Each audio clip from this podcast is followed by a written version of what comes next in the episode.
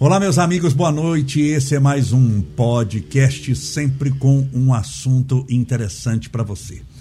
Lembremos sempre que uma vida só vale a pena ser vivida na sua intensidade e possibilidade quando nós pensamos sobre ela. E quando nós pensamos sobre a vida, nós criamos novos horizontes, novas possibilidades, aprendemos coisas novas. Como diz no ditado popular, saímos da caixinha, pensamos a vida de maneira diferente. Quando a gente não pensa a vida de maneira diferente, nós tendemos a viver a vida naquela mesmice cotidiana. E aquela pessoa que nessa mesmice cotidiana não tem um destino, não sabe onde quer ir, qualquer porta que abrir ela passa. Se ela passar por qualquer porta, ela se contenta em caminhar com qualquer um. Se ela passa por qualquer porta e caminha com qualquer um, ela se sujeita a viver a pior vida que alguém pode viver.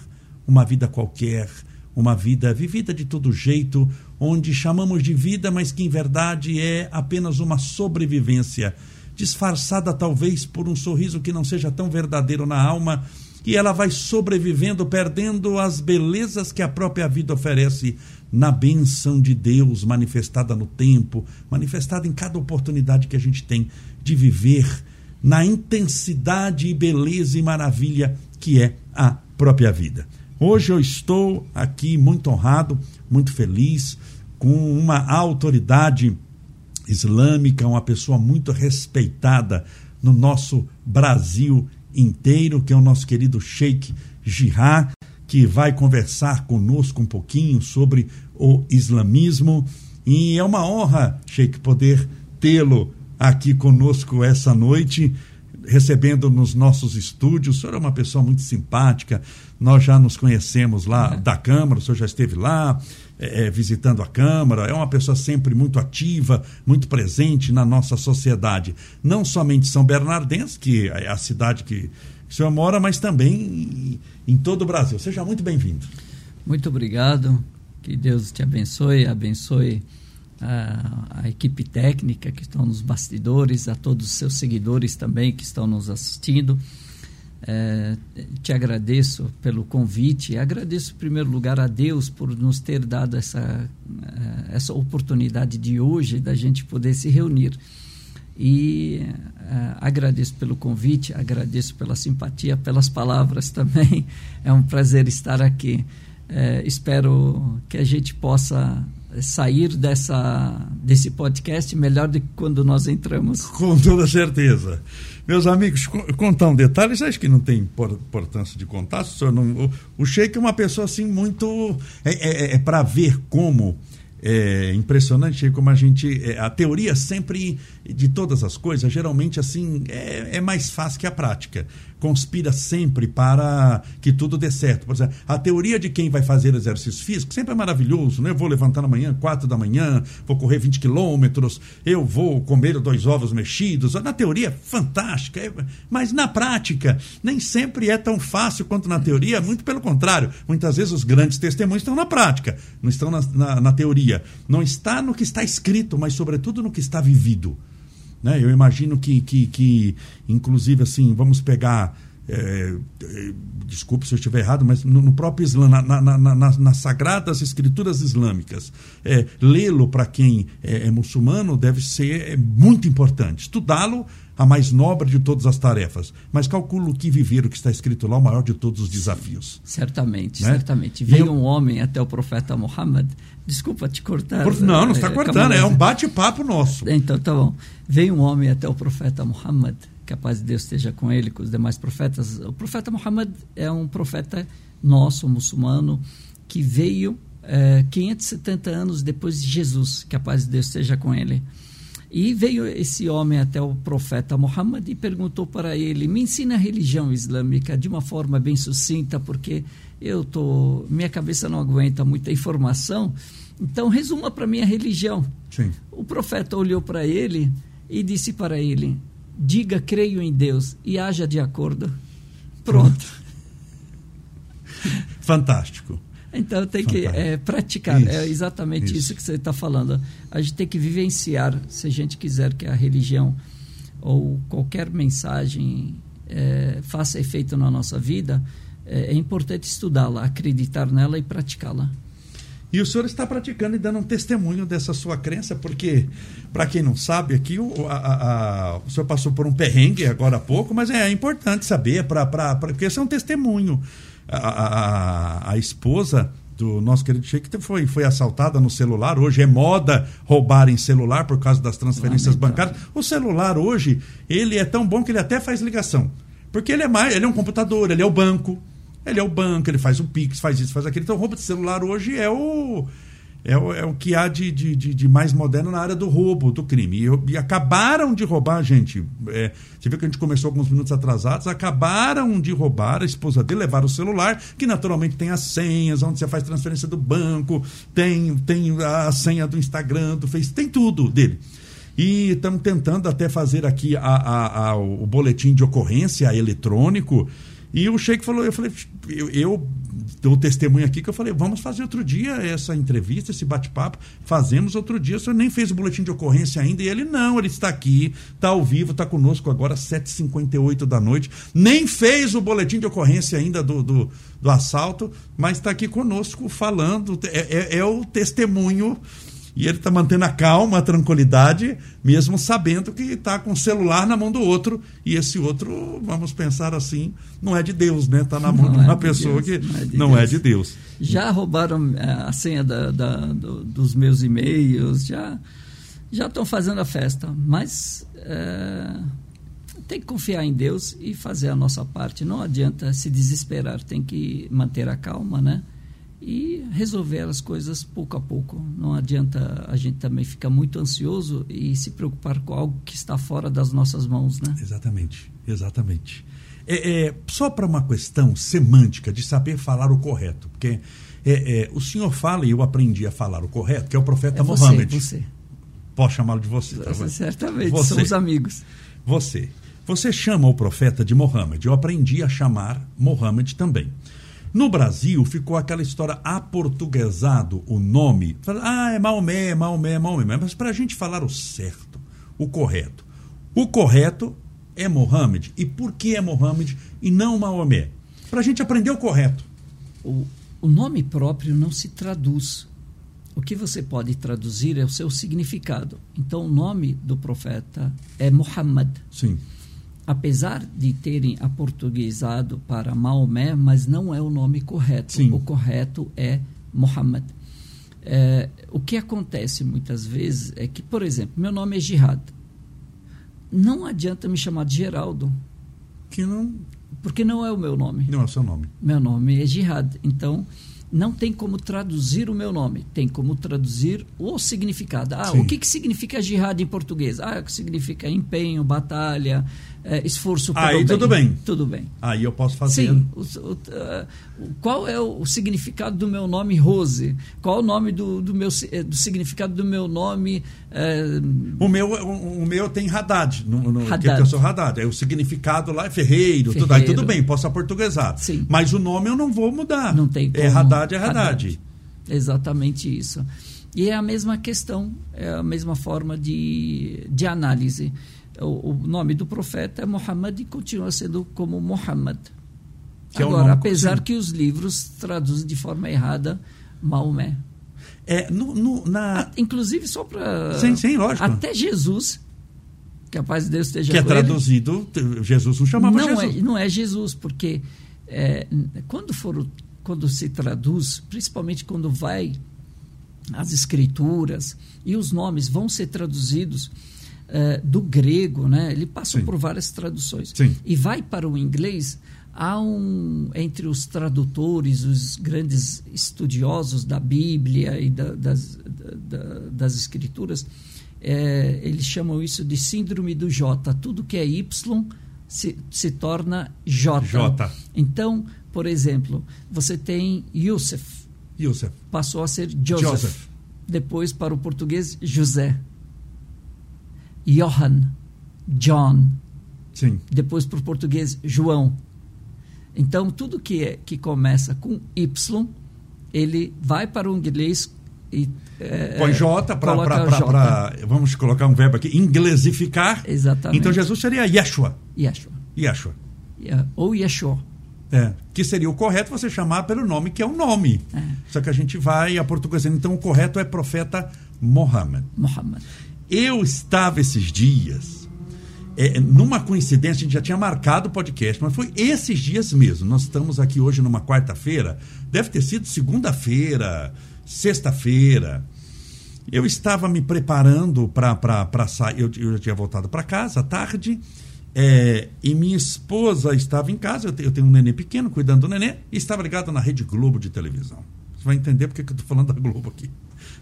Na Globo, à tarde, estava passando uma novela, O Clone. O Clone. Eu estou tomando café para sair. Que eu tinha almoçado tarde, cheguei em casa, eu fui para me trocar, que tinha um compromisso à noite. Eu à tarde lá, eu ouvindo a novela O Clone. Tem um personagem chamado Estênio Garcia, que é o, o ator chamado Estênio Garcia, um ator famoso brasileiro, que eu não sei o nome dele na novela O Clone, mas ele lá... em Tio Por- Ali. Tio Ali, que é um, um personagem muitíssimo importante na novela, decidido, uma, assim, a- a- ele é uma pessoa importante, assim, né? Simbolicamente tudo. E nessa parte que eu ouvi, eu- na hora que eu voltei o, olho para a televisão, a- uma, uma moça chega para ele e fala: Ah, tio, nós vamos para São Paulo, nós vamos para é, o Rio de Janeiro, para São Paulo. Ele falou: Não, não. Nós vamos primeiro para São Bernardo do Campo. Tá na novela. Eu assisti esses dias, no Clone. Gente, assista lá esse episódio, tá lá do jeito que eu tô contando. Não, nós vamos para São Bernardo do Campo. Eu vou visitar o Sheik Jirá. Sheik, que história é essa da Globo e do Sheik Jirá? O senhor é, é global? Eu assisti na televisão, nem me contaram. É. Eu achei muito legal.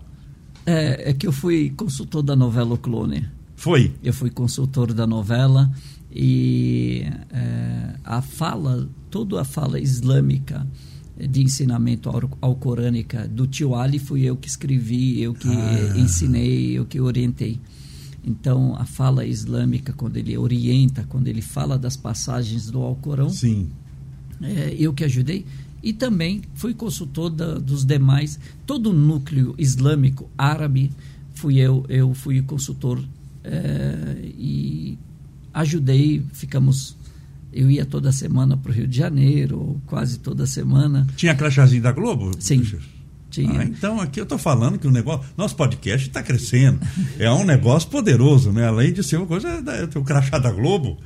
É, eu, Mas que interessante. Eu estou É. falando aqui, mas é muito interessante. mas é, Para que a novela ficasse o mais Sim. fiel possível à realidade não fosse ótimo. Sim. Apesar de não ter sido contratado pela Globo. Não, não, Sim, quis, era- não quis ser contratado pela Globo. E eu fiz esse trabalho realmente porque eu representava a comunidade islâmica e eh, não, não cabia eu ser contratado eh, pela Globo por representar a comunidade. Então, Ah, tá. me- isso é uma forma de isenção também Tá. de me manter isento, mas tinha crachá, tinha acesso livre, eh, tinha todo E, e a. Globo fez uma homenagem, eu achei que foi uma homenagem que. É, em vários muito- momentos, É, vários é, momentos Não, da esse eu novela. assisti. É. Eu tomando café, eu assisti. É. Foi esses dias. E quis realmente, uma das, das questões, assim, é, dar visibilidade a São Bernardo do Campo, porque você tem uma comunidade muito grande É, aqui em São disso, Bernardo, comunidade islâmica, e a cidade é um a, a cidade é uma cidade que importante no Brasil e ela precisava ter esse seu lugar eh, de destaque. Sim. Então a nossa querida São Bernardo do Campo, né? Você mora em São Bernardo. Moro. Você nasceu em que cidade? Nasceu aonde? Damasco, Síria. Ai, maravilha, que chique.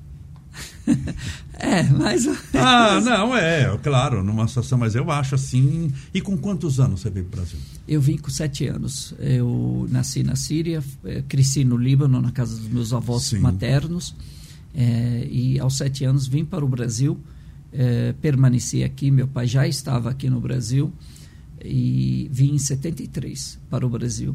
Fiquei até os 16 anos, minha família ficou aqui e eu fui estudar na Arábia Saudita. Tá. É, fui com 16 anos, fui estudar jurisprudência islâmica, que é Sharia, fui estudar a teologia islâmica e é, voltei depois de, é, de estudar, permanecer 10 anos lá, voltei para o Brasil E não era para ficar no Brasil, era, eu tinha duas oportunidades, uma na Inglaterra, outra na África do Sul, e acabei mudando meus planos e ficando aqui no Brasil. E dizem que quem bebe dessa água, ah. né, da água do Brasil, não, não abandona, né? E exatamente isso. E aqui também fiz outras faculdades, continuo estudando, inclusive agora também estou no doutorado na USP e tentando colaborar com a sociedade brasileira. É, o Brasil, eu falo para muita gente que eu sou mais brasileiro do que muitos brasileiros, porque brasileiros natos nasceram no Brasil. Sim. Eles não tiveram escolha. É, eu tive, eu escolhi ser brasileiro, apesar de ter nascido fora, mas eu quis ser Foi brasileiro. Uma opção, sim. Foi uma opção. Sim. Então, é, eu gosto do Brasil, a gente ama o Brasil.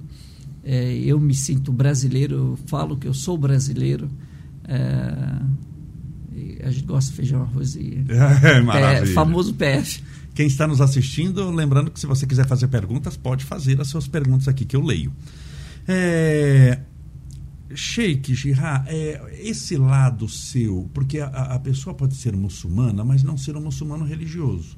Vamos pegar, por exemplo, um católico que é um católico que vai lá uma vez na missa, mas ele não tem lá, não está ligado à doutrina católica no sentido de que ele não é padre, não é bispo, não é bispo, não é coroinha, nada. Ele, ele frequenta, é um frequentador de determinada. O senhor não, o senhor é um homem religioso, não sei se essa palavra é correta, não é?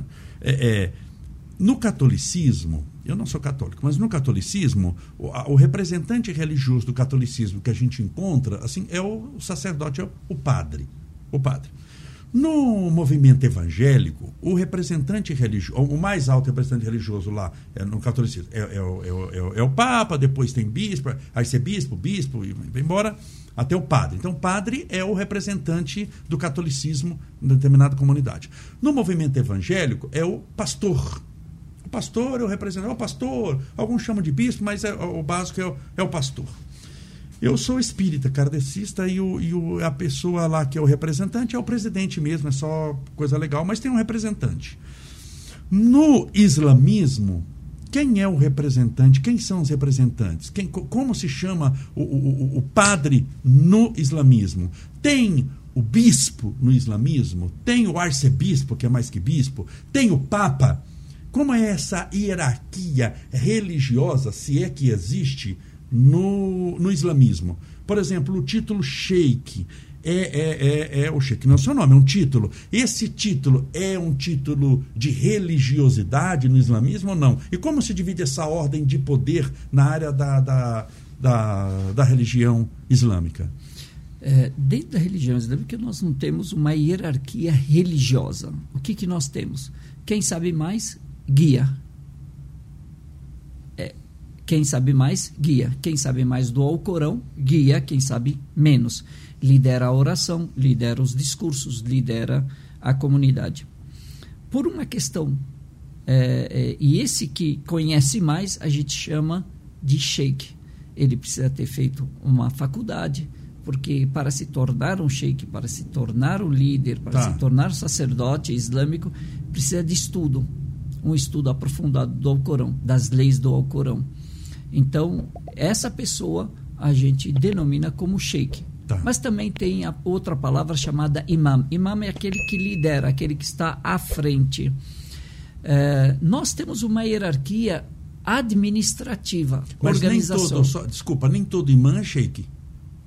Não, Tem imã não, que não é sheik. É, em alguns lugares o sheik é chamado de imã. Ah, isso que é em mais alguns lugares inversa... você tem, é, em alguns lugares você tem o imã que lidera a oração, que é mas é não é sheik. Não é sheik, tá? É, o sheik é o que domina o conhecimento da religião e que fala, é o douto na religião tá. É, é, islâmica. Automaticamente ele também é um imã. É, automaticamente. Porque ele poderia Todo falar é imã. Isso, mas o inverso não, não necessariamente é verdadeiro. Necessariamente. Tá bom, tá, desculpa essa, só para a gente não, colocar.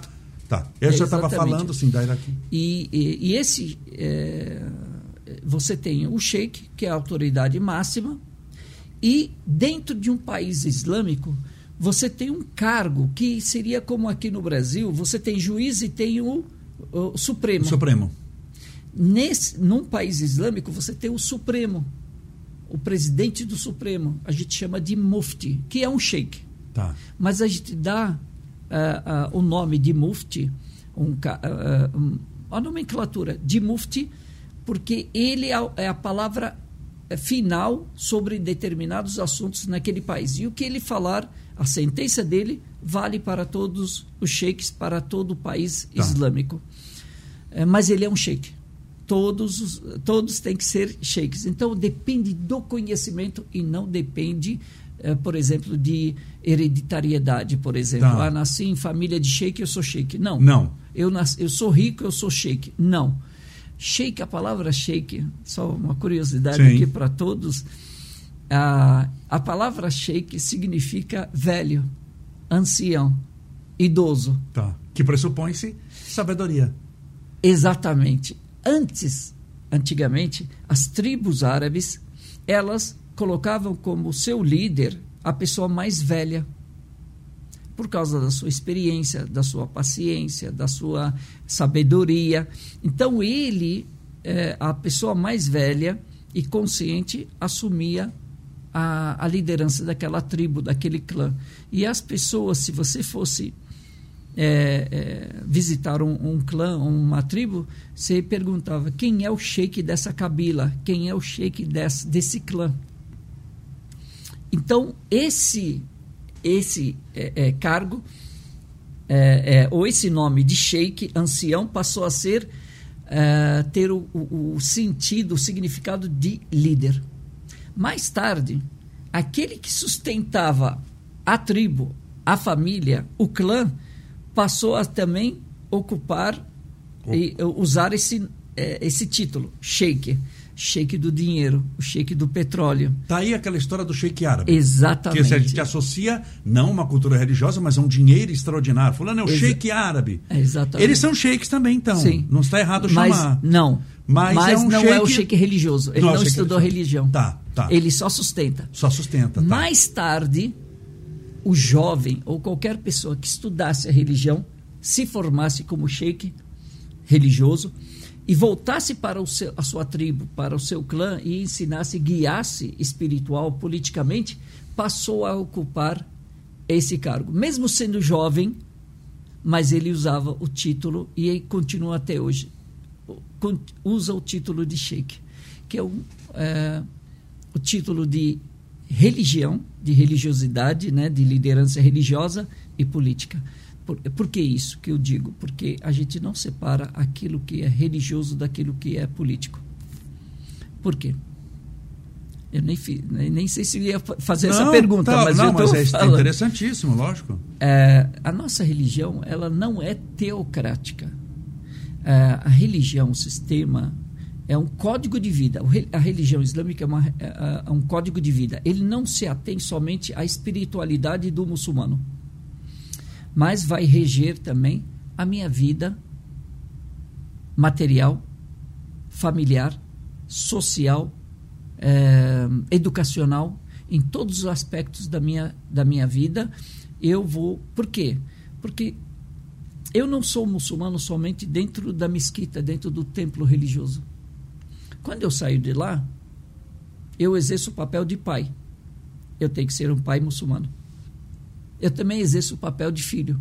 Eu tenho que ser um filho muçulmano. O marido também tem que ser um marido muçulmano.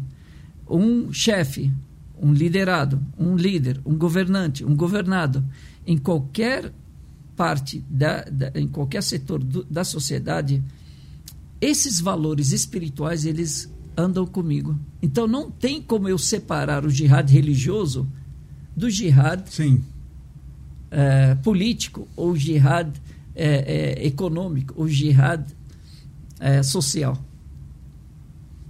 Percebe? Perfeitamente. Ele vai. Então, nós não temos uma separação é, entre política, a vida política e a vida religiosa. Tudo é o mesmo. Quem rege são os valores religiosos. Eu tenho que agir da mesma forma, os meus valores. Dentro ou fora da mesquita em qualquer aspecto da minha vida. Por quê? Mas isso é, é, é, é, uma coisa assim lógica também, né? Eu calculo que o islamismo também seja muito lógico e prático, é um manual dos bons costumes, vamos numa linguagem muito popular. Porque de nada adianta, dentro de um templo religioso, seja qual for, não estou falando do islamismo, você ser uma pessoa extremamente religiosa, bondosa, sorrindo, e sai de lá e trata mal todo mundo. Exatamente. Quer dizer, é uma coisa assim que sorri lá dentro. Porque também ser religioso dentro de uma religião, e isso serve para todos, onde todo mundo tem a sua mesma religião, onde todo mundo gosta da mesma coisa, se beija, se abraça, é um local já favorável para o lado espiritual, é até que relativamente uma coisa muito mais fácil de administrar. Mas na vida, perante a esposa difícil, o marido problema, o filho é, é, envolvido com coisa que não deve, uma angústia, uma tristeza, um assalto, alguma coisa, é que a gente vê que é, esses são os grandes desafios. Exatamente. É, e é um manual de conduta, assim, desculpa exatamente. falar essa, não quero, mas é um manual de conduta dos bons costumes. Vamos... De tudo. É um manual de conduta, é um código de vida.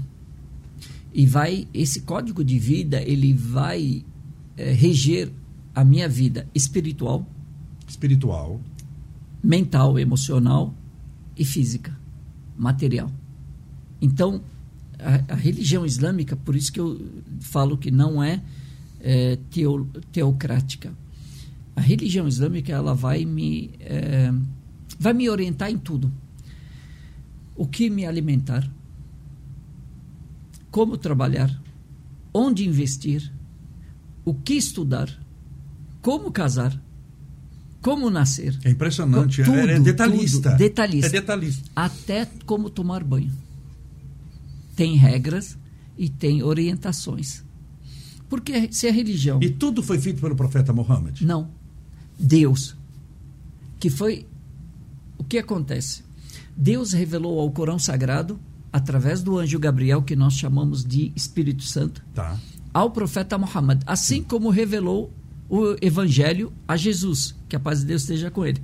Então, o Alcorão foi revelado ao profeta Muhammad e ele foi falando para as pessoas aquilo que era revelado e praticando. O que, que são os profetas? Tá, ele foi um veículo, então. Ele foi, ele foi, um instrumento. Exatamente. Tá. Não é ele o autor? Não mas ele é o instrumento ao qual o autor se ele manifestou. é o professor. Tá, o professor que passou. Tem o currículo, Sim. o livro didático. Sim. E o professor ele vai destrinchando, ele vai explicando, ele vai esclarecendo e hum, colocando na prática, mostrando para as pessoas como deve ser aplicado.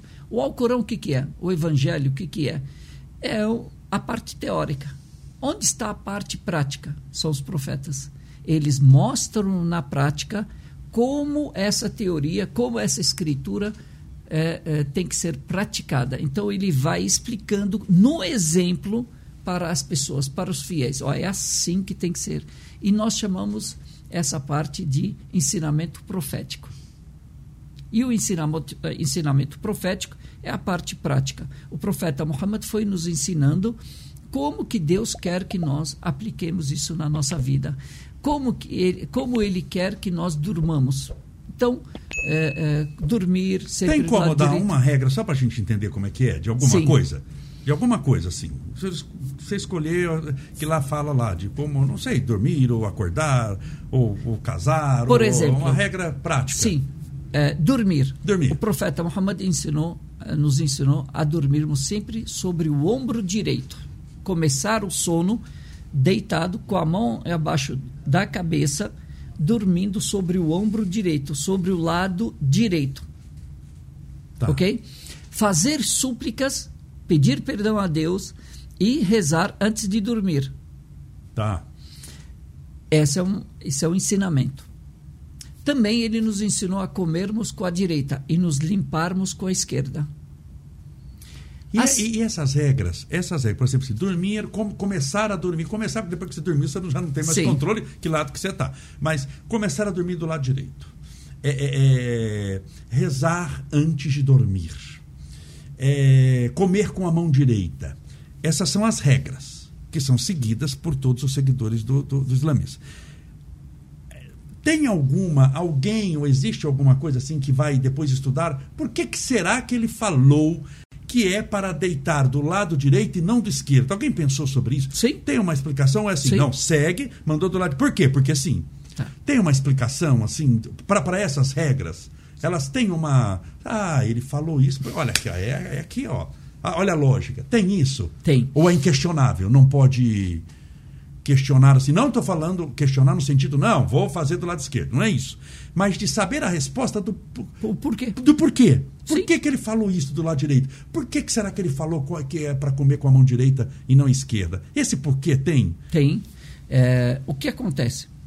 Quando vem uma ordem de Deus, a tá. primeira coisa, se eu acredito em Deus. Aceitá-la. Eu aceito, aceito, porque aí é obediência. Isso, obediência. Eu, agora, se tem o porquê ou não, aí vai é, da explicação da religião, se ela dá um porquê ou não, capaz de não ser, por exemplo, naquela época que o Alcorão foi revelado, Sim. você não tinha muitas das descobertas científicas, o porquê das coisas, por que dormir sobre o lado direito, mas as pessoas cumpriam porque Sim. elas acreditavam. Hoje nós temos um porquê. Hoje a ciência descobriu que dormir, começar a dormir sobre o, o, o, o, o ombro direito tem um benefício. Outra questão, é, ao, to, ao comer, por exemplo. Com a mão direita. Comer com a mão direita e fazer a higienização com a esquerda. Cientificamente, é, tem um porquê. Qual que é? Não contaminar, porque a comida que eu vou comer, vou levar à boca. Então, se eu me limpar com a esquerda e comer com a, é, me, me com limpar a com, a, com, a, mesma mão, eu posso contaminar a comida. Com a descoberta e das bactérias do mundo microscópico, está explicado. E antigamente não se tinha garfo e faca. Sim. Comiam com a mão. Então imagine uma higienização precária, o que aconteceria? Haveria muitas doenças, muitas, muitos prejuízos. Então, a religião Há uma veio... lógica para a instrução. Exatamente. Então, é Esse é o porquê. Há uma lógica. Outro porquê quando eh, começar a tomar o banho, começar limpando, começar eh, jogando água pelo lado direito e depois esquerdo. Por quê? Pode ser que seja por conta de uma eh, de choque térmico, para não acontecer o choque térmico, o coração. Outra coisa, o profeta Muhammad ele diz se que uma pessoa eh, tiver batendo o sol numa parte do corpo, que faça com que o sol bata no outro lado também. Porque um lado do corpo pode estar quente, aquecido e o outro frio. Isso pode prejudicar a pessoa dentro da sua saúde. E ele cuida desses detalhes. Isso está no Corão? Isso está na Sunna, que Sunna. é o ensinamento profético. Tá. E é, que é o complemento do Alcorão. Mas que pertence ao Alcorão. Sim, do, da, da orientação religiosa. E pertence ao Alcorão porque eh, ele, de, os profetas não falam por si só. Eles são guiados eh, pelo Espírito Santo, eles são guiados por Deus. Então, eh, para nós muçulmanos, e aí volto a dizer, o Espírito Santo para nós é o anjo Gabriel, certo? Então, existe o porquê sim. Basta que você, por exemplo, o profeta Muhammad, que a paz de Deus esteja com ele, com os demais profetas, ele diz: não há uma doença que Deus colocou, a não ser que ele, coloque, que ele colocou junto com ela só a cura. Então, mediquem-se. Então, o incentivo à medicação, que Sim. a pessoa procure se medicar. É, porém, não se medique com algo ilícito. Quer dizer, não tem essa desculpa, é, vai sim, sim, ilícito é, mesmo. Não, só com o ilícito ah, essa doença não tem a cura. Não tem a cura. Nós não chegamos até ela. Então aqui eu tenho que correr atrás. A religião ela abre um leque de pesquisa e incentiva e motiva a pessoa a buscar os porquês. Que é muito interessante isso, porque como você tem regras e as regras, mas assim, então tem uma explicação. Se você parar para pensar, ah, é por isso, ah, é por aquilo. Sim, sim, muito. A oração, por exemplo, por que, que é gesticulada? Por que, que são rituais de gestos de inclinação? Hoje você tem. Por quê? Uh, ou há uma pesquisa alemã que fala sobre isso. É, pesquisadores não muçulmanos fizeram uma pesquisa e constataram que é, as pessoas mais felizes, as pessoas que têm mais o, o, elemento da felicidade, ou enzima da felicidade, eu não sei o nome exato, é, em várias fizeram e descobriram que esporte é uma é um dos tops para que gera é, é, é, essa felicidade. Sim, por causa das endorfinas e tudo. Exatamente. Mais do que, a, do que o esporte é a meditação. Então a meditação está acima do esporte. Tá. Então as pessoas que meditam são mais felizes do que outras é, e assim por diante. E dentro da meditação há um top, há uma prática dentro da meditação que vence e que está superior às demais, que é a oração dos muçulmanos. E é assim que fala a pesquisa, de fazer a gesticulação e colocar a testa no chão. Esses movimentos fazem Aliado a pessoa... à oração. Exatamente. Quando a gente eh, se prostra, quando a gente coloca a testa no chão, essa pessoa esse é o ápice da meditação. Ela potencializa, vamos dizer, o, o, ato. É, exatamente isso. Isso, eu, o que eu estou falando são alguns exemplos. Sim. Quando a gente estuda a religião, aí você vai ver, por exemplo, a bebida alcoólica, por que, que ela é proibida? Hoje nós sabemos o porquê da proibição.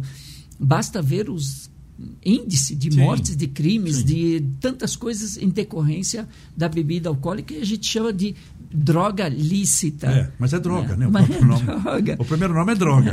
Ah, é lícito, sim, mas qual é o primeiro nome? Droga. Droga. Então, são, é, é, a religião ela veio para beneficiar o ser humano, é cuidar da sua saúde espiritual, mental e física. E a, a- a relação entre o Islã e o cristianismo, e vou pegar a personagem mais principal do cristianismo, que é o próprio Cristo, que é Jesus de Nazaré, como o, o, o, o Islã vê Jesus de Nazaré, como eles veem Jesus. Eu sei que há um respeito muito grande, mas eu queria ouvir da sua boca como que, que há algum problema com ele, alguma dissensão, alguma briga, ou pelo contrário, quem é Jesus para o Islã? Jesus, para nós, que a paz de Deus esteja com ele, é um grande, dos maiores profetas que Deus enviou eh, para a humanidade. E quem deixar de crer em Jesus deixa de ser muçulmano automaticamente. Olha que, que interessante. Você pode repetir essa frase aí? Quer dizer, dá até um corte depois, viu? Depois nós vamos corte, isso aqui é importante. É, para nós, quem deixar de, de, de crer, quem se negar a crer em Jesus como mensageiro de Deus, ele automaticamente deixa de ser muçulmano. É imprescindível que ele creia em Jesus como um mensageiro e profeta de Deus. Inclusive no Alcorão Sagrado, Jesus é mais lembrado do que o profeta Muhammad. Sério? Sim, muitas vezes. 25 vezes no Alcorão ele é citado.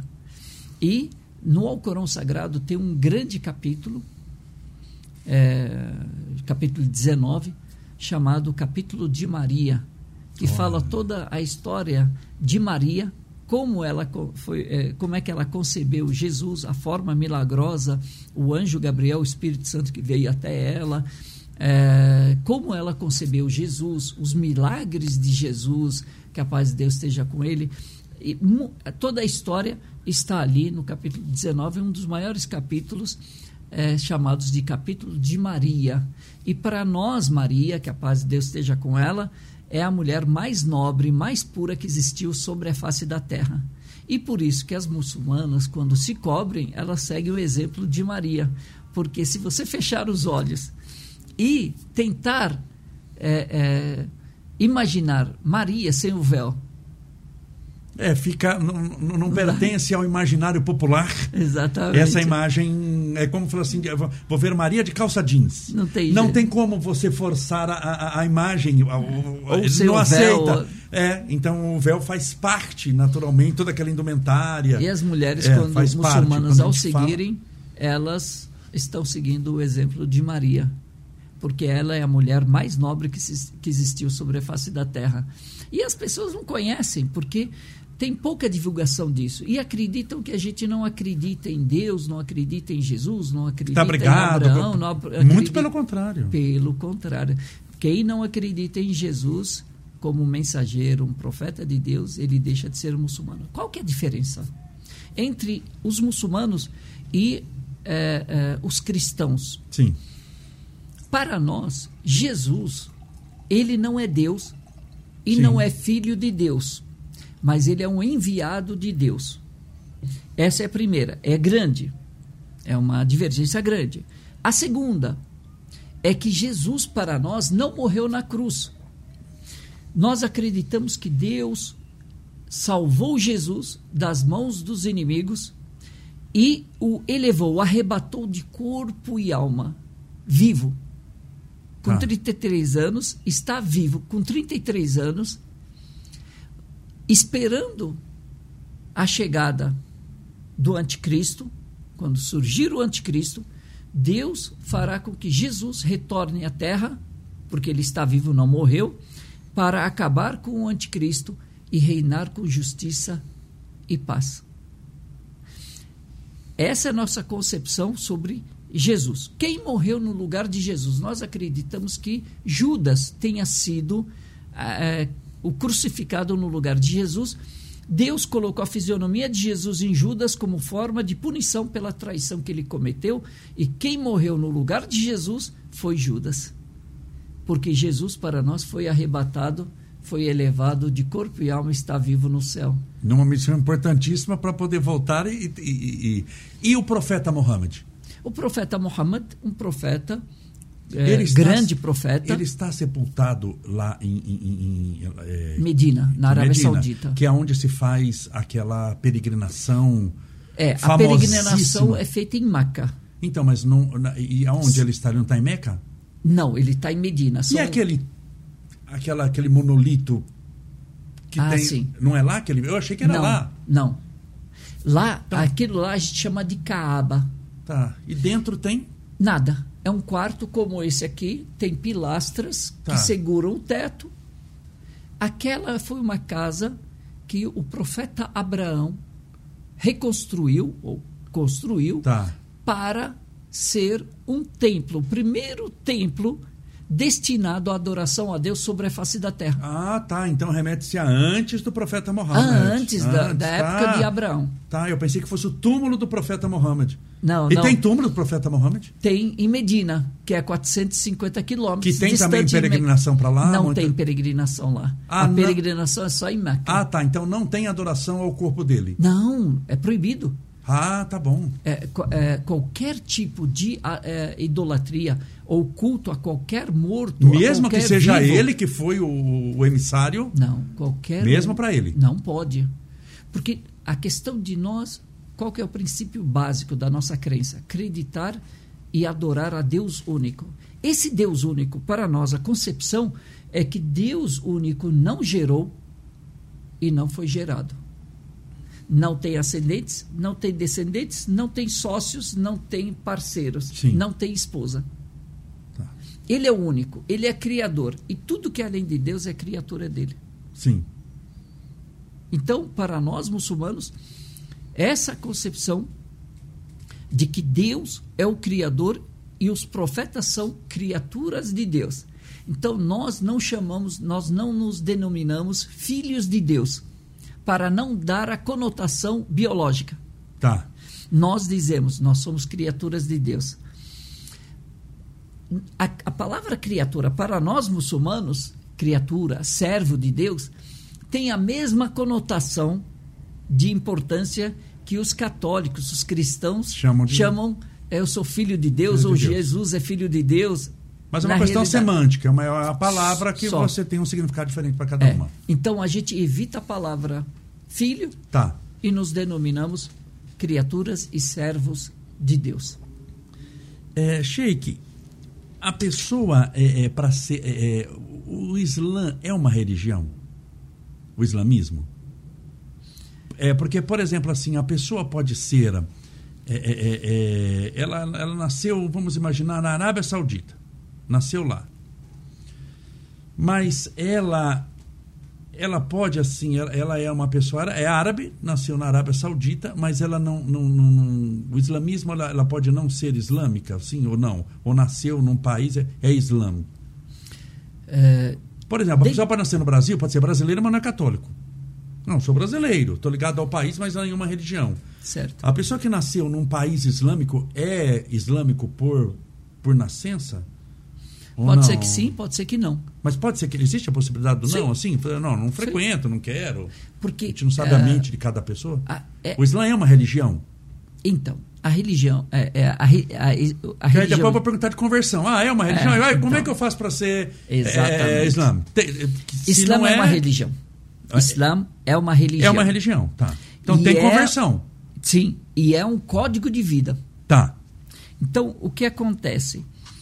É, quando a gente fala, por que, que eu tomo muito cuidado quando para explicar essas questões? Quando você fala religião, imediatamente a Europa, o Ocidente, ele é, compara com o catolicismo, compara com a igreja, Sim.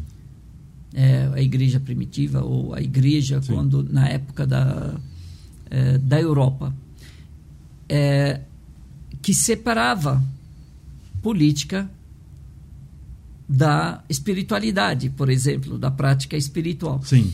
E na realidade nós tudo é junto.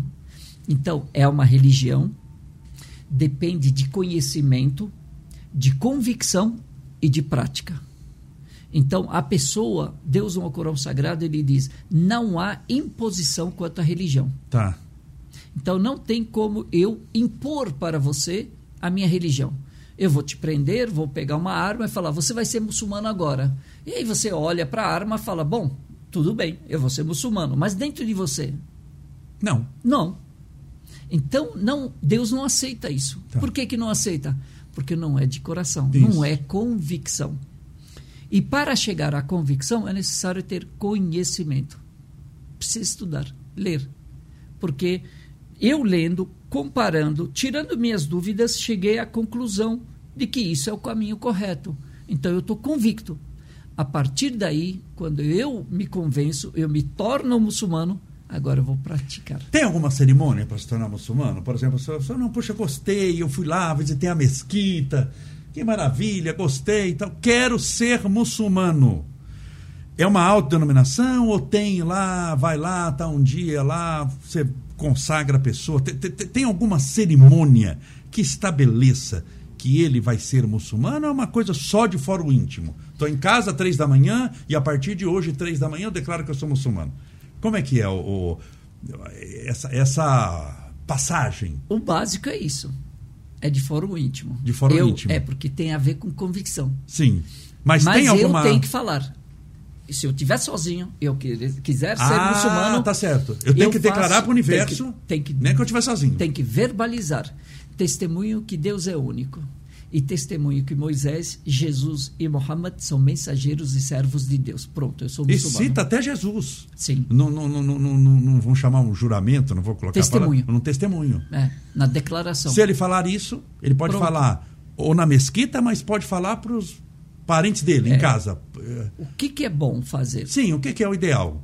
é, fazer em público ou fazer com uma pessoa. Por quê? Porque essa pessoa ela é testemunha, Testemunha. de que eu me amanhã acontece alguma coisa, por exemplo, eu faleci, essa testemunha vai falar, olha, ele era Ele era. muçulmano, vamos sepultá-lo num cemitério islâmico, dar-lhe o ritual islâmico. Por, por, por essas questões só. É, como testemunha. Agora, se eu estou sozinho, Mas não tem papel para assinar. Papel para assinar. Não, não eu tenho que assinar um papel que agora não. Não, Não. nada, nada, absolutamente nada. Sim, Porque fora o tem a ver com convicção. E qualquer pessoa pode se tornar muçulmana, contanto que ela esteja convicta. E não adianta querer juntar duas, três religiões numa só. Ah, um pouquinho do Islã, um pouquinho do Espiritismo, um pouquinho Sim. da- do judaísmo, é fazer uma salada aqui. Sim. Não, que não brasileiro adianta. gosta, viu? Se deixar, aqui tem um pouquinho de tudo. Você mistura aqui, faz. Ah, Opa! É igual pizza, né? Traz a pizza original e a gente inventa Isso, aqui. você quer o coloca quê? Oito sabores. É, exatamente. Ah, e isso, dentro da religião islâmica, não é permitido, porque é, existem preceitos imutáveis e tem as questões secundárias que elas cabe ali uma maleabilidade. Agora, as questões principais, primárias, essenciais, elas são imutáveis, elas são pétreas. Tá. O, é, Tem é, is, is- islâmico. Você é islâmico? Maçom? Eu sou maçom. É, na maçonaria, é, se não crer em Deus, não pode ser maçom, independente da sua crença. Ah, no juramento, quando se faz, se a pessoa é católica, se faz com a Bíblia. Se teoricamente, eu nunca estive, mas se faz teoricamente, se a pessoa é do Islã, se faz o juramento dentro do Corão. É, é, é, você precisa de uma fé. E essa fé tem que estar ligada a Deus. A manifestação da fé é uma coisa muito pessoal, particular. Mas eu estou perguntando isso porque não tem Islã, é, islâmico católico. Não tem. Você falou que tem que ser ou, ou é, é, católico, não é, é, não existe. Mas existe islâmico maçom. Então, porque maçonaria também não é religião. Sim. O que acontece aqui. Estou te apertando aqui, não, né? Não, não, tá. tranquilo. É, é, existem uh, muçulmanos que São estão dentro, de, dentro, da maçonaria que praticam tal. Eu já fui convidado, já dei palestras em lojas, maço, uh, maçônicas. Maçônica, sim. Sim. Eu não sou maçom, mas já fui convidado já fui para várias lojas, dei palestras sobre a religião islâmica e essa pergunta sempre me foi feita. O que, que o Islã é, acha da maçonaria? Como o Islã vê a maçonaria? A regra é, não é só para a maçonaria, é para tudo. Tá. Existe uma regra geral. E aí a, a pessoa ela tem que se colocar nessa situação e ela analisar, porque eu dou a regra geral e a pessoa vai utilizar de acordo com a sua situação. Eu, como muçulmano, se eu for maçom e tiver um conflito entre é, a, uma regra islâmica e, e uma, uma regra maçônica, qual que eu vou seguir? Seguir. Se é islâmico, vai seguir a, a islâmica. Então, qual que está superior aqui? É. A lei da religião ou a lei da maçonaria? Se for a lei da maçonaria, ela é prioridade e ela, então eu, o muçulmano não pode ser maçom. Entendi. Se sempre é, é, prevalecer. A, prevalecer a religião islâmica, se em qualquer confronto a religião islâmica permanecer, significa que Sim. essas leis elas não confrontam as leis islâmicas. Percebe? Então, nenhuma lei da maçonaria pode confrontar a lei islâmica. Ótimo. O Marcelo já assistiu, o Marcelo também na maçom, já assistiu a iniciação, que chama-se iniciação na maçonaria é. do. E todos. É, tá, então, então ela não está ameaçada, lojas... não tem sentido. Então, se ela é a palavra final, vamos dizer, ela não está ameaçada em nada, então, lógico, pode ser. Pode ser que. Porque... Não sei. É, eu, eu não sei porque eu não conheço as regras, uh, as leis uh, maçônicas mas eu, eu dou a regra geral. Sim. E isso serve para tudo, até para ser palmeirense. Sim, para tudo, literalmente. Né? Para tudo. Se... Qualquer clube que for confrontar e tiver que prevalecer a lei desse clube acima da lei eh, islâmica, a pessoa não pode fazer parte desse clube. Sim. Então, a lei islâmica, porque quando a gente fala convicção, é isso que eu quero para minha vida. Então, essa lei é a lei maior que eu tenho na minha vida. Nada pode ser superior. Sim. As minhas vontades não podem ser superiores. A minha vontade é de, é, no momento de raiva, querer fazer o estrago tal. A lei islâmica fala, não pode. Então, tem que prevalecer. Eu tenho que me submeter à lei islâmica. É outra pergunta que é eu, eu, a minha religião, sou espírita. Eu sou espírita kardecista não existe a palavra kardecismo, é uma coisa que é, pra, é, é, é no Brasil, como, como é, é, no, no, Brasil assim, a gente tem a Umbanda, tem o Candomblé, tem tudo, e chegou que todo mundo é espírita. Mas o espiritismo é codificado por Allan Kardec, não é melhor do que ninguém, nada, só estou explicando a diferença. É codificado por Allan Kardec na França, e o maior expoente espírita do Brasil foi Chico Xavier. Chico Xavier foi meu amigo, eu o conheci, visitava ele várias vezes é, é, por ano, três, quatro vezes por ano. Tanto que no meu gabinete eu tenho na, na, na guardado no meu gabinete, mas exposto para as pessoas, eu tenho as roupas do Chico Xavier, não para fazer reverências a ela, mas para trazer na memória aquela pessoa. Então, para mim é muito importante. Por que, que eu estou citando ele? Na minha crença, a vida após a morte é algo muito importante. É, a gente não só faz coisas nessa vida, mas o espírita faz coisas pensando também na chamada vida eterna, na vida após a morte. Como é a vida após a morte no mundo muçulmano? Uh, ah, Para nós também é muito importante essa existe. parte. Existe, certamente. Nós acreditamos que a nossa vida é uma via de mão única. Então você tem a vida uterina, Tá. depois você tem a vida terrena, depois você tem uma vida chamada barzakh, que é uma outra dimensão, Sim. e depois tem a vida eterna, que é paraíso ou inferno. Sempre mão única. Por que, que eu estou falando? Porque eu sei que os espíritos acreditam em reencarnação. Sim. Nós não acreditamos Sim. em reencarnação. Então é via de mão única. Tá. Certamente. Logo tem que aquele- aproveitar muito bem. é, fazer. Mas eu entendo, sim, perfeitamente. Mas existe vida espiritual, É, então. Por que, que eu me sinto à vontade de falar isso? Sim. Eu, eu já palestrei é, em vários congressos espíritas, já falei é, muito, e principalmente no evento Você é a Paz, né? Sim. É, já que participei lá. É, sei. é, vários é, expoentes, vários líderes religiosos.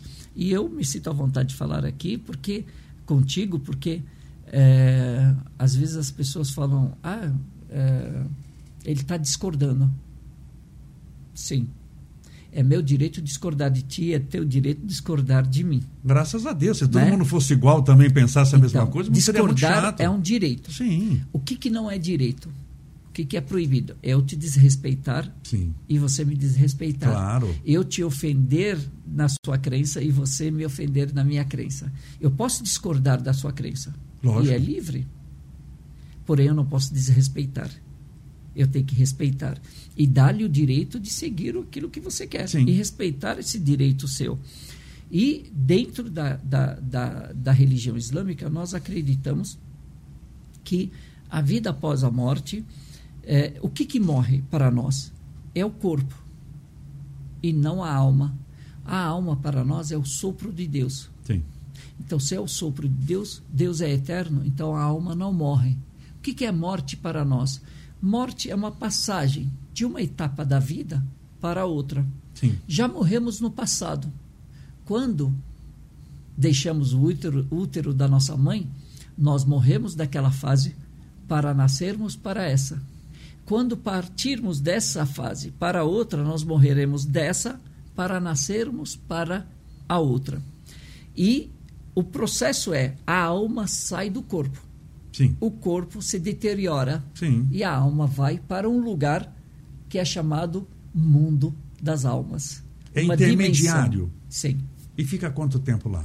Até acabar o mundo, até Jesus voltar e virem todos os sinais, vir o, vir Ah, o, tá. a- a- a- apocalipse, acabar o mundo, Deus fará ressuscitar os corpos e as almas voltarão. Cada alma voltará Ah, então, para o seu então corpo. há ressurreição. Sim, No, tá. mas não reencarnação. Sim. Mas sim não, ressurreição é o mesmo corpo, só para o pessoal assim. Reencarnação é o espírito num outro corpo, num corpo Exatamente. novo. Ressurreição tem corpo, mas é o mesmo. É o mesmo. Aquele que você usava. É. Reencarnação não é ressurreição. Não. Sim. E aí nós seremos julgados pela, pelos nossos atos que tivemos nessa vida. E aí, A partir de lá é que vai para o céu e para o inferno. Sim. Então, teoricamente, não tem ninguém no céu e no inferno. não. Não Vazio. tem ninguém. O que tem é as almas vendo o lugar delas ou no paraíso ou no inferno. Ah, já ante... então uma antecâmara não é o local. Não. Porque para estar no local é preciso do corpo. E é Tá, preciso do passar julgamento. por um julgamento. Tá, tá certo. E aí, uma vez lá nesse local, tem recurso para o Supremo, alguma coisa? Foi para o inferno. Mas tem como apelar, fazer uma coisa para tentar, assim, para ir para o céu estando no inferno ou não? Ou tem como fazer essa migração lá? Um dia que acontecer isso, porque a gente está teorizando, não aconteceu, não tem ninguém, né? Não aconteceu. Mas vamos imaginar que a pessoa está no inferno lá. Tem como. Eu sei que a gente está tratando de um assunto aqui que nem eu, nós estamos aqui filosofando mesmo. Tem como sair do inferno para o céu? Ah, para nós muçulmanos, temos três tipos de pessoas: aqueles que morreram crendo em Deus único, da forma como Deus ordenou, Tá. da forma alcorânica. Tá. Essa pessoa, se tiver suas boas ações maiores do que as más ações, ela entra direto no paraíso. Tá bom. Mas as ações, além da crença, foram Agora, importantes. Sim. Tá. Não basta só crer. Tem Não. as boas ações teve que ter suado a camisa também. Tem. ali. Tá. A segunda parte, Segunda. aquelas pessoas que morreram crendo, crendo em Deus da forma como Deus ordenou, Ma- porém as suas más ações superiores às boas ações. Tá. Essa pessoa está à mercê de Deus. Tá. Ou ele perdoa, ou ela vai pagar seu- seus Tá. pecados no cartório, né, no, no- no inferno, e mas depois de pagar ela vai para o paraíso. Ela tem, ela pode contar com umas atenuantes, vamos chamar, do direito ali. Mas no Essa- final, Tá. porque o que faz entrar no paraíso é a crença em Deus único Tá, e acreditar em todos os profetas. tá. Então, no Agora- final, ela, ela tem a possibilidade Sim, de ir ela- realmente para, para, para o De paraíso. redenção e vai para o paraíso, Ok. mas ela paga o que deve. Tá. A tem um terceira- sofrimento no meio aí, então. Sim. Que esse Se, pagamento se não Deus é. não se Deus não perdoar a pessoa, Tá. ela paga. Tá. E o terceiro tipo de pessoa é É aquela os que roubam o morreu- celular dos outros. Sim.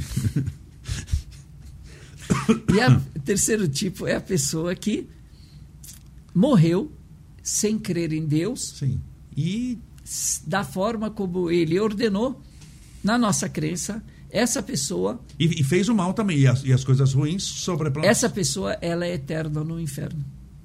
Então, a questão principal para entrar no paraíso é crer em Deus único. Por isso que a gente chama de convicção, de fé. O que nós chamamos de fé, a gente, transmi, eh, eh, a gente eh, traduz como eh, convicção. Acreditar naquilo que é essencial. Isso é importante. Porque entro no paraíso se eu crer em Deus. Tá. Porque se eu não crer em Deus, como que eu vou entrar no paraíso de Deus? Isso, você nem acredita que ele. E essa, e essa, essa. Como é que é o nome desse local que o senhor disse? Barzakh. Barzá. Barzakh. Barzar. No Barzar, é, como todos estão lá, eles se comunicam, por exemplo, o senhor tem esperança de, no Barzar, encontrar sua mãe, se já for falecida, seu pai? Dá para se encontrar o- aqueles que estão lá, conversar? Ou não? Cada um ficar na sua? Num... Como é que é o Barzar? Barzakh, as pessoas se encontram porque as almas estão lá e a memória, ela acompanha a alma. Então, todas as suas lembranças acompanham a sua alma. Então, ela está lá, estará lá e ela poderá se encontrar com outras almas. Como aqui. Não necessariamente que eu vá encontrar. Pode ser que eu encontre. Sim, há a possibilidade. Ah, sim. As- mas ela encontra outras almas, com certeza. Ela encontra, ela se é, é, conversa com as outras almas. O profeta Muhammad. Há possibilidade de encontrar o profeta Mohammed no Barzar? ah, e olhar para ele, o senhor chegou lá, o senhor, ele olha para o senhor, Sheikh Jihá. Pode ser. Uma pode coisa ser, boa, né? Pode Assim, ser. Agora, ah, no dia de juízo final, no dia de julgamento, fato. Ah, tá. Encontrará. Tá. Questão Aí de é tempo. fato. Tudo é Questão quest- de tempo. Questão de tempo. O que acontece? O profeta Muhammad, que a paz de Deus esteja com ele com os demais profetas, diz: morre uma pessoa e a alma dela vai para o Barzakh. E lá ela encontra uma pessoa, a alma que ela conhecia aqui. Tá. Significa o quê? Tem memória, Com certeza. tem lembranças. Sim. Essa alma que estava já lá pergunta para essa: "E fulano, como está fulano?" E como vai perguntando pelos seus parentes, vai perguntando pelas pessoas. Tá. E a pessoa e essa alma fala: fulano morreu faz tempo. Quer dizer, a alma daquele fulano que ele perguntou morreu, foi para o Barzakh, mas essa alma que já estava não se encontraram. Sim. Então, há a possibilidade de se encontrarem e há a possibilidade de não se encontrarem. O que acontece? Aqueles que vão para o paraíso ou que têm, é, é, acreditam em Deus, porém suas más ações são superiores às boas ações, os seus parentes e as suas boas ações que elas deixaram nessa vida podem beneficiá-las. Elas ganham royalties, por exemplo. Ah, tá isso. É. Então, se você ensinou alguém uma coisa boa, passou um conhecimento, sendo religioso ou não, por exemplo, matemática, Sim. medicina, ensinou alguma coisa boa para essa pessoa e essa pessoa pratica e ensina outras pessoas, a pessoa que morreu, aquela alma, ela é beneficiada Pelos frutos por os frutos que ela da- semeou. que, que semeou. Se ela fez um poço de água, por exemplo, em vida, e esse poço de água, um animal, uma planta, um ser humano, um pássaro, uma formiga se beneficiam daquilo, uma terra se beneficia daquilo, ele continua sendo beneficiado pelas, pelos royalties, pelos dividendos daquela ação que ele semeou, que ele deixou naquela vida. O súplica dos seus parentes, a súplica dos seus amigos, as orações, tudo isso beneficia ela e pode ser que antes do julgamento ela já esteja limpa e ela deixe o lugar de ver o lugar dela no inferno para ver o lugar dela no paraíso. Pelo bem que ela semeou e Exatamente. fez. Exatamente. Última pergunta de alma. Porque eu tô. vai entrevistado por um espírito, vou falar do, do, do dos mortos. Fica é, é, é, é, no catolicismo, no catolicismo, animal não tem alma. Um cavalo não é possuidor de alma. Um elefante não tem alma. Não quer dizer que eles não respeitam os animais. Né? Estou falando de alma. Eu sou espírita, no espiritismo os animais têm alma. Têm alma. E no Islã? Existe uma divergência quanto a isso dentro da religião islâmica. Muitos falam que ela tem uma alma, mas é diferente, não é consciente como os seres humanos. Sim, sim. Mas que ela tem. É, tem sim, um princípio divino nela? Tem, tem um, ele, Exatamente, tem tá. vida. Tem vida. É, o que faz ela se mexer é, é o que nós chamamos de alma. Foi a última pergunta de alma. Agora, eu sei que a gente precisa também adiantar aquele assunto. O, o Ramadã. Pode falar só um pouquinho o que é o Ramadã? Porque eu vi, nós estamos no Ramadã ainda, não? Sim, estamos. Porque eu vi nas suas páginas, a, a sua página do Instagram, quando você está falando, está aparecendo, né, Marcelo? Está aparecendo. E você falou muito do Ramadã. Está né, falando do Ramadã e o pessoal perguntando: pode isso, não pode aquilo no, no, no Ramadã. E eu, o Ramadã é algo muito importante. O que é o Ramadã? O Ramadã é o nome do nono mês do calendário islâmico. É, a palavra Ramadã vem é, de é, Ramdá. Ramdá significa calor intenso. Quando os árabes estavam dando o nome para os meses, o Ramadã caiu no auge do verão. Tá. Então era um calor intenso. Então chamaram aquele mês, o nono mês, como o mês do calor intenso, o mês do Ramadã. E Deus revelou para nós muçulmanos, revelou ao Corão e as demais escrituras sagradas nesse mês. Então é o mês do, das revelações sagradas, das escrituras sagradas. Então Deus colocou, ordenou que os muçulmanos jejuassem os dias desse mês todo, da aurora até o pôr do sol. Por 30 dias. Por 30 dias. Todo muçulmano deve jejuar da aurora até o pôr do sol. Não pode ingerir nada líquido, nada sólido, nem água, nem nada, nem relações eh, sexuais da aurora até o pôr do sol. O que acontece?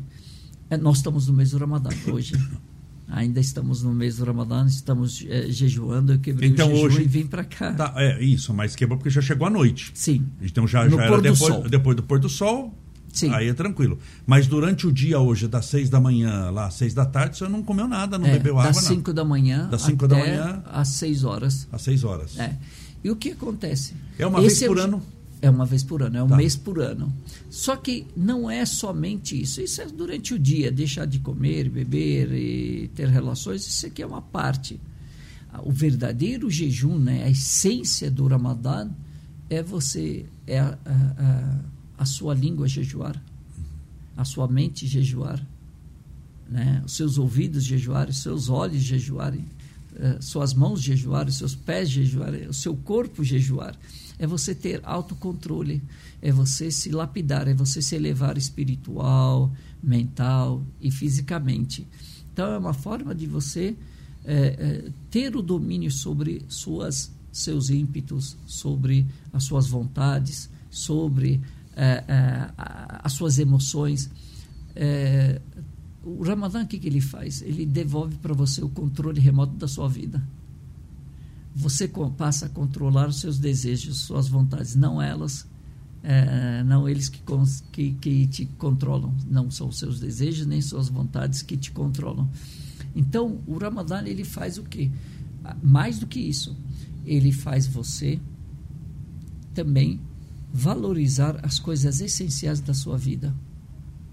Nos mostra que para a gente viver, para a gente ter, é, estar vivo, não precisa de muito. Você precisa do essencial. O que, que é o essencial? Um pouco de água, um pouco de comida, carinho, e você consegue viver. Essas são as questões básicas da nossa vida. Nos faz sermos mais humildes, nos faz sermos mais é, solidários, porque você sente na, na pele a fome e a sede. Isso faz com que você olhe para uma pessoa necessitada e, e, e saiba o que ela passou, o que ela está passando. Te motiva a ajudá-la. Então, a solidariedade, a caridade, elas é, ficam mais evidenciadas, elas ficam mais em, é, em evidência é, nessa época. A pessoa fica mais sensível, mais. Eu acho que também traz. É, nós vivemos um mundo de, de, de, de muita injeção de dopamina no sentido de prazer. Nós buscamos prazeres muito imediatos. Por isso o mundo tornou-se mais obeso. O prazer imediato de um sanduíche, de um chocolate, de uma batata frita. Isso gera uma dopamina no cérebro e dopamina está ligada a prazer. É, é, existe o que eles chamam hoje daqueles viciados em dopamina, que é, é por isso que a pornografia é, vicia, porque ela gera uma certa dopamina e cada vez ele precisa de mais para se saciar, chegando a tal ponto de que nada mais o sacia. Ele tem o um mundo, mas não tem a si mesmo. Ele vai... O problema do vício, cada vez precisa de mais. Eu acho que também esse jejum ajuda, é, é um jejum de dopamina também, dos prazeres para trazer a realidade. Quando você tira esses prazeres imediatos, porque quando você não pode comer nem beber, você tirou dois prazeres muito grandes da vida. E além disso, do jejum, um jejum deve ser também moral, deve ser visual, no sentido de não, né, de, de, de ligado a desejos, tudo. Eu acho que traz mais para o natural, por terra a terra, eu, eu, é, tira os excessos. A gente vive um mundo de excessos. Excesso de comida, hoje morre mais gente por ter comido mais do que excesso de informação. Quantas informações nós temos, mas quantas realmente nos levam a Deus? Tira o excesso dessas coisas, né? Que o, o que nos mata hoje é o, excesso, é o que sobra, não é o que nos falta. Exatamente. Porque não nos falta nada, a gente sobra tudo, a gente sobra. Quantas informações nós temos? Eu acho que o Ramadã traz para a essência colocando para faltar um monte de coisa, você se apega ao essencial. Exatamente, exatamente isso. É, traz a pessoa para o seu equilíbrio. É. A felicidade está no equilíbrio. As pessoas hoje não são felizes porque elas tão, vivem em desequilíbrio. E esse desequilíbrio é, eu estou falando de da espiritualidade, né, do, da alma, é, das suas emoções e do seu corpo, a questão material. Quando isso se tornar equilibrado, quando eu conseguir equilibrar isso, eu serei feliz. O que é felicidade? É você ter calma, principalmente nos piores momentos, você ter calma, você saber lidar com as situações e é, resolver, tentar. E aí, dessa forma, você controla a sua ansiedade, você controla a sua raiva. Sim. Não que você será esse anjo o tempo todo, não vai nós temos aqueles picos né, e de descontrole. Muitas vezes a gente tem. Só que o normal, o comum, teria que ser esse equilíbrio. Aí você chega no. Isso não significa não ter momentos tristes, não ter momentos alegres. Sim. O equilíbrio é você, se tiver feliz, não entrar em euforia. Se tiver triste, não cair em depressão. Manter o equilíbrio. O equilíbrio. O controle. Sheikh Girra, eu sei que o que nós temos de assunto aqui, é, eu já vou convidá-lo para vir outra vez, pode ser? Sim, será um prazer. Para a gente poder também dar andamento no que a gente precisa para fazer lá o, o boletim de ocorrência lá, tudo. E, e, porque tem muitos assuntos. Oi? Conversamos uma hora e 16 minutos.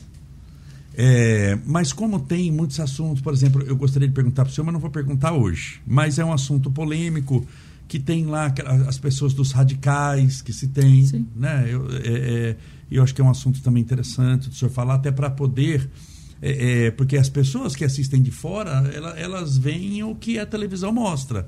E a televisão mostra muitas vezes um atentado no, no, no, atentado. Não tem. Se assiste uma coisa acontecendo e aí vai fazer o julgamento daquela coisa por 10 segundos do que você está vendo. Então eu queria fazer uma análise de quem são essas pessoas, por que, que eles se tornaram assim, mas isso aqui não. disposição.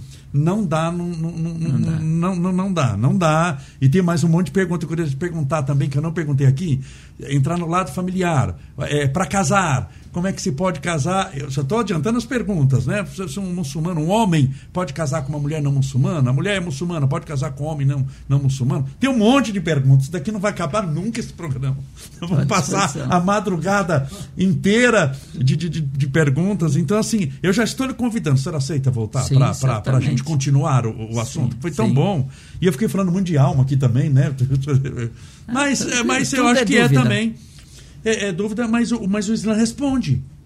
Estamos à disposição. Né? Mas ele responde, ele sim, tem, sim, tem, tem, a opinião dele, eu acho assim que é muito interessante. Se eu não souber, eu falo, olha, eu não sei, mas a religião responde, porque eu não tenho conhecimento todo dessa, de, de, algum tópico que for perguntado e eu não souber, é normal. Só, só a última pergunta. É, você é sheik aqui. Em, em, quantos sheiks nós temos? Estou tirando aquele sheik que você falou que é, que é o sheik árabe lá, o milionário. Eu não sei se tem esse aqui no Brasil. Não, Mas, não tem. Não.